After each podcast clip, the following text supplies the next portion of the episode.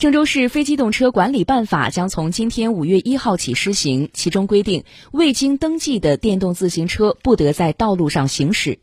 记者走访发现，还有相当一部分电动自行车没有登记上牌，部分电动自行车的销售门店可以提供上牌业务。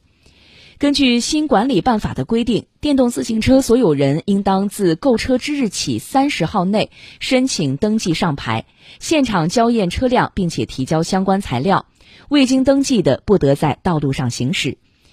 然而，记者在走访未来路、文化路、黄河路等路段发现，无论是在路上行驶的，还是停在路边的电动自行车，都有不少没有上牌。其中，在未来路纬四路口附近停放的一排二十多辆的电动自行车当中，有一半都没有上牌。据了解，二零一八年十月十二号，郑州市全面启动电动车免费安装防盗车牌工作。到二零一九年八月，共登记上牌三百万辆电动自行车。后来又在二零二零年十二月再次免费为电动自行车登记上牌。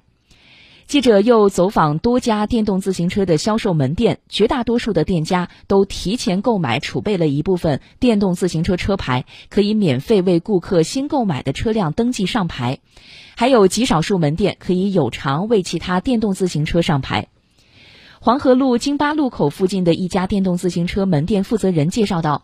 车辆所有人需要携带本人身份证、发票、车辆产品合格证和全部的原厂钥匙，证明车辆合法来源后，对车辆前后方拍照，将资料上传系统审核通过后即可登记上牌。”